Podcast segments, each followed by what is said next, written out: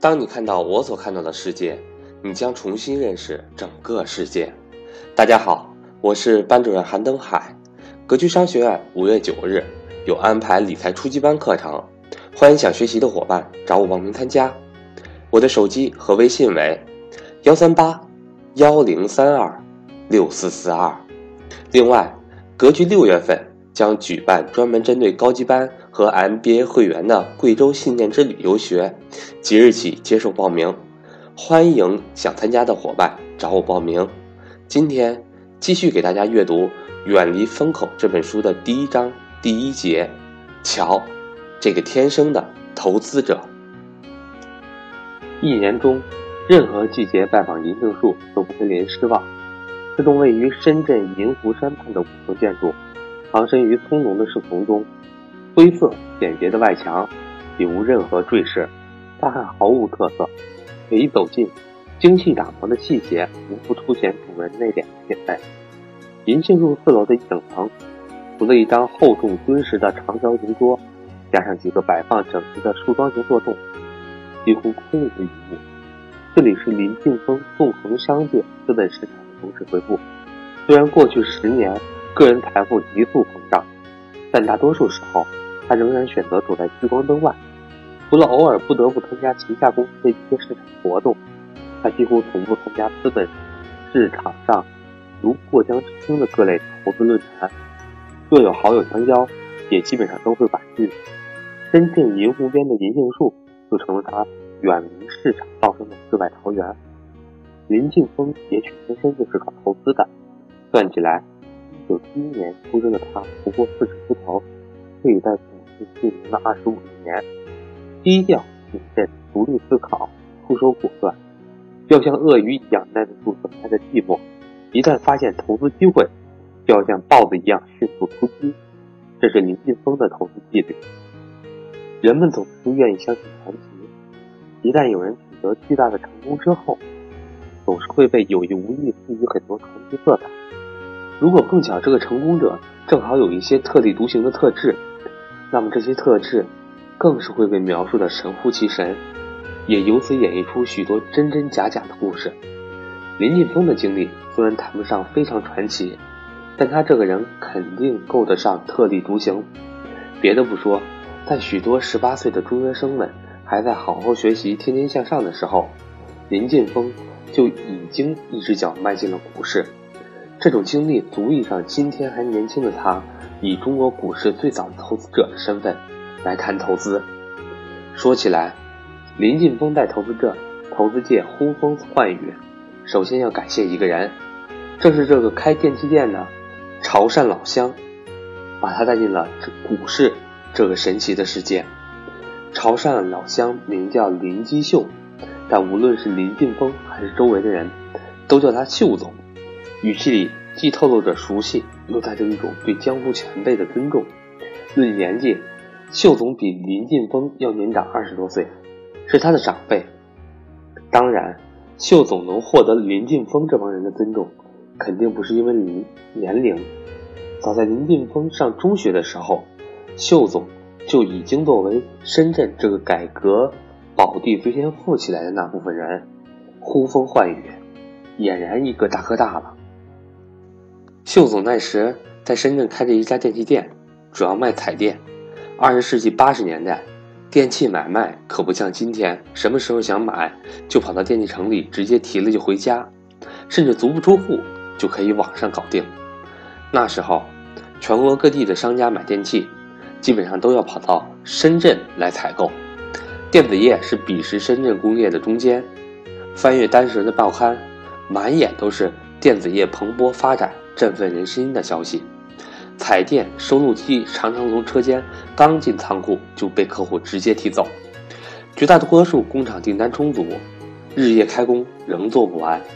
一九八七年，据电子集团及一百三十一个成员的统计，一季度完成的产值比一九八六年同期猛增百分之八十七。许多工厂称，日元以及韩国、中国台湾货币的升值，迫使一部分外国商人。把买单转向香港，深圳紧邻香港，自然得利。因为深圳有外汇，秀总就通过换取外汇，从江苏生产索尼彩电的厂家或者西安生产东芝的厂家，用外汇买了彩电，再批发到外地。这样一来，彩电厂赚了外汇，秀总赚了差价。一台彩电几千元，秀总每台加价五十元，卖到上海、宁波等富裕点的地方。那个年代，五十元可是一个内地民办教师一个月的工资。秀总不费吹灰之力，一天就把好多教师的月工资挣了。秀总自己也说，他算是改革开放后最早做电器买卖的一批人之一。所以，等后来的中国首富也是潮汕人的黄光裕，在北京新街口开第一家电器店的时候，秀总早就在深圳发财了，一年就轻轻松松挣好几十万。发了财的秀总，开个雅马哈摩托车，头上戴着钢盔钢头盔，腰里别个传呼机，呼啸而来，呼啸而去，还烫着头发，穿着皮衣皮鞋，那架势。就跟香港电影里的小马哥一样，这对少年林静峰简直有着致命的诱惑。那时候我也没有见过这些东西，触动很大，觉得很新鲜，心想这个人怎么这么有钱？以后我什么时候能成为这样的人？那才真正牛。对秀总无比崇拜的林静峰，每年暑假就跑到电器店里去实实习，说是实习，其实也是去玩儿。跟着秀总卖电器，做零售员，打发时间。高中生林劲峰对做生意的理解还非常模糊，也不了解钱究竟是怎么赚来的。在店里，秀总安排做什么，他就做什么。客人来了，林劲峰就端茶送水；秀总出门，林劲峰就跟着去玩。秀总这样的个体户能够成为首先富起来的一部分人，得益于中国改革开放的大势。当很多类似秀总这样的聪明人正通过自己的辛勤劳动获取财富时，资本市场、股票投资也开始以一种摸着石头过河的方式悄悄破土萌芽。说到新中国股票市场的历史，大多数人都把1990年底深交所和上交所的成立当做起点，其实这是一个误会。在1984年，上海就已经出现股票了。1986年11月10日至13日。中国人民银行在北京举办了中美金融市场研讨会，当时的媒体用“华尔街大亨将金融市场带到了人民大会堂”这样的标题来形容这次史无前会潜力的高规格会议。这批美国来宾中就有纽约证券交易所董事长约翰·范尔森。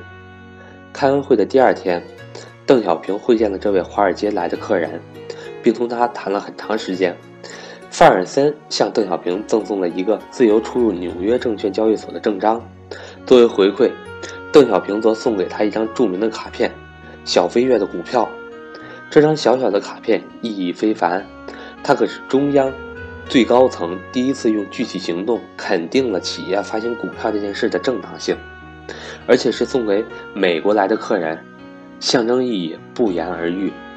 小飞跃是一九八四年底发行的。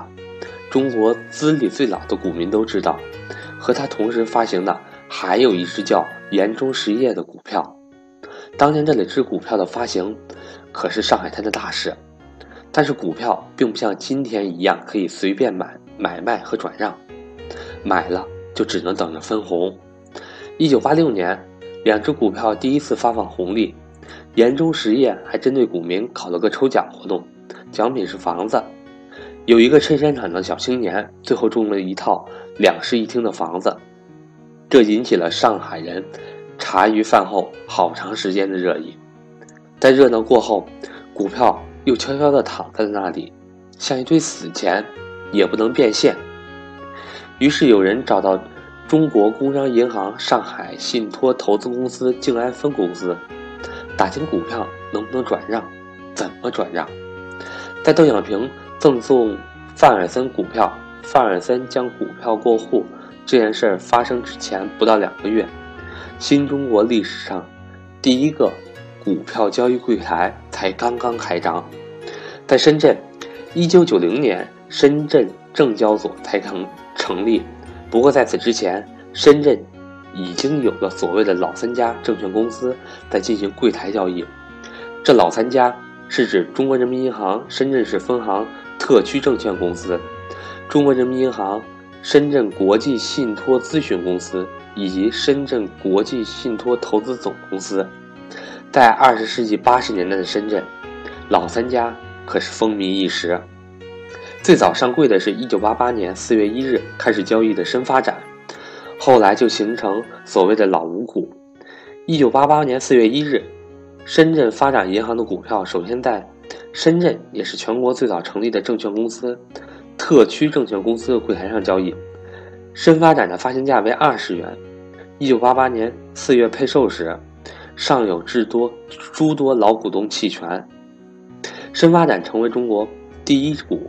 编号五个零一个一，一九八八年，深圳街头出现了很多出售深发展股票的摊点，五十或一百股一张券，每张券一千元或两千元。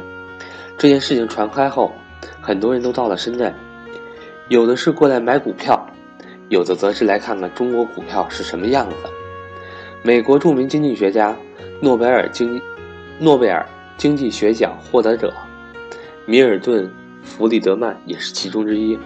时任深发展副行长的王健接待了弗里德曼。弗里德曼向王健和他的同事提出了一系列的问题，比如：你们这个股票印刷很漂亮，但更像是钱币，而不像股票。你们有证券法、公司法、会计法吗？你们的董事会和总经理怎么分工？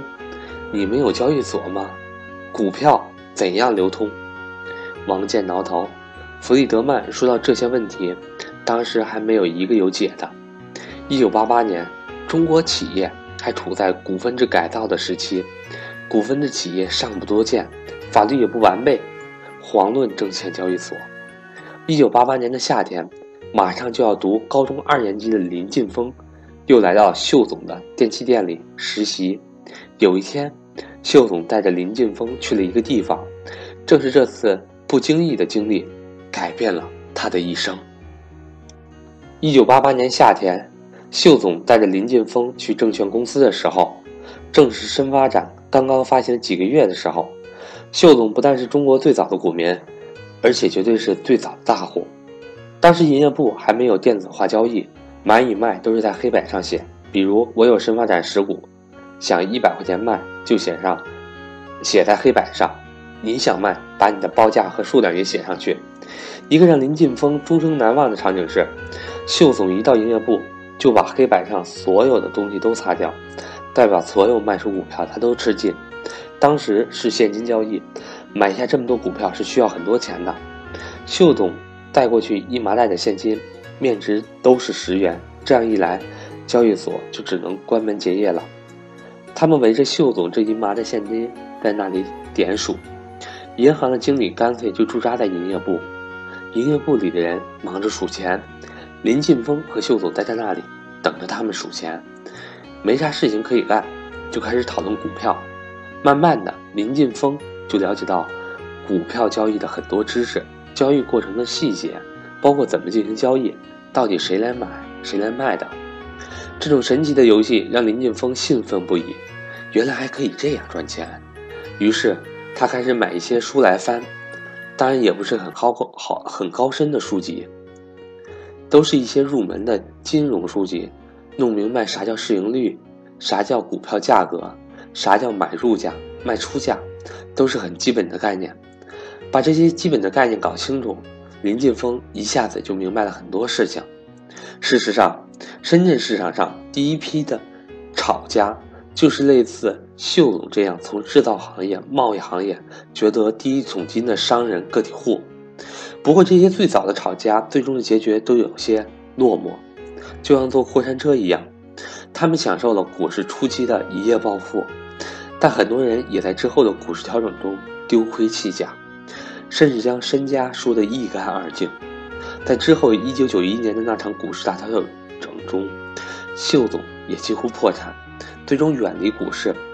而在深圳一九九八年进行一九八八年进行股份化改造的深圳老五股，存活至今的也只有零零一深发展和零零二万科，可以说是物是人非。满目萧瑟。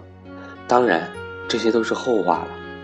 一九八八年夏天，秀总的这一次不经意的举动，将林晋峰领进股票资本市场的大门。林晋峰无论如何也意识不到，在证券营业部的见闻，足以改变他的一生。这个时候的林晋峰，秋天就要升到高二，已经要为自己的前途奋斗了。聪明的孩子念书都是不费劲的，比如林晋峰。林晋峰上的是深圳中学，这是全深圳最好的中学，是省重点中学。高一高二的时候。全班共有五十多人，他在班里的成绩排名到四十开外，算不上是个好学生。但是从高二开始，他的成绩排名在班级里急速蹿升。原因很简单，他心里很清楚，只有顺利通过高考进入大学，他才能尝试接触很多新鲜东西，无论是做生意还是炒股票。林晋峰是那种典典型的平时学习不用功。考试的时候成绩蹿得快的另类学生，高中的林晋峰个头已经很高，开始是坐在教室的最后一排，但是坐在后面时，上课不是和同学打讲话就是打闹。每逢要考试的时候，我就开夜车，白天在课堂上打瞌睡，班主任为了不让我打瞌睡，专排安排跟一个女同学坐在一起，安排跟女同学坐在一起，就是让我上课不要讲话。林晋峰回忆这段往事时，忍俊不禁。调到最前面，坐在班主任眼皮底下，四周都是成绩好的同学，就有压力，就要遵守规矩，好好读书了。深圳中学实行晚自习制度，晚自习的时候，林晋峰看每个人都很紧张的在学习，就到处胡乱转，这里点评一下，到那里点评一下。通常同学们读书做练习到十点、十一点就休息了，这个时候林俊峰。才刚开始认真学习，从十点钟一口气学到深夜一两点钟，那四个小时是我真正的学习，没有任何的干扰，学习效率要比别人高出很多，所以我用了差不多大半年的时间，通过三次模拟考试，从班级四十多名的排名上升到十多名了。高考前一两个月，我已经进入十多名了。深圳中学是省重点，十多名。真的已经非常厉害了，林晋峰说：“就这样，转眼到了一九九零年的夏天，决定命运的高考到了。对于当时深圳中学的学生来说，高考固然是头等大事，更要紧的是，得决定报考深圳的高校还是外地高校。当时深圳的户口已经开始变得值钱了，如果选择外地高校就读，很可能四五年毕业之后。”根本没有办法再回来拿到深圳户口，很多深圳的家长们都建议自己的孩子就读深圳当地的高校，深圳大学无疑成了首选。事后看来，八九九零九零九一年入学的这三届深圳大学学生的确异常优秀。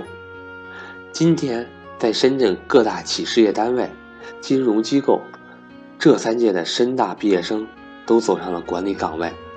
功夫不负有心人。一九九零年，林晋峰以全深圳高考第八名的成绩进入了深圳大学国际金融贸易系。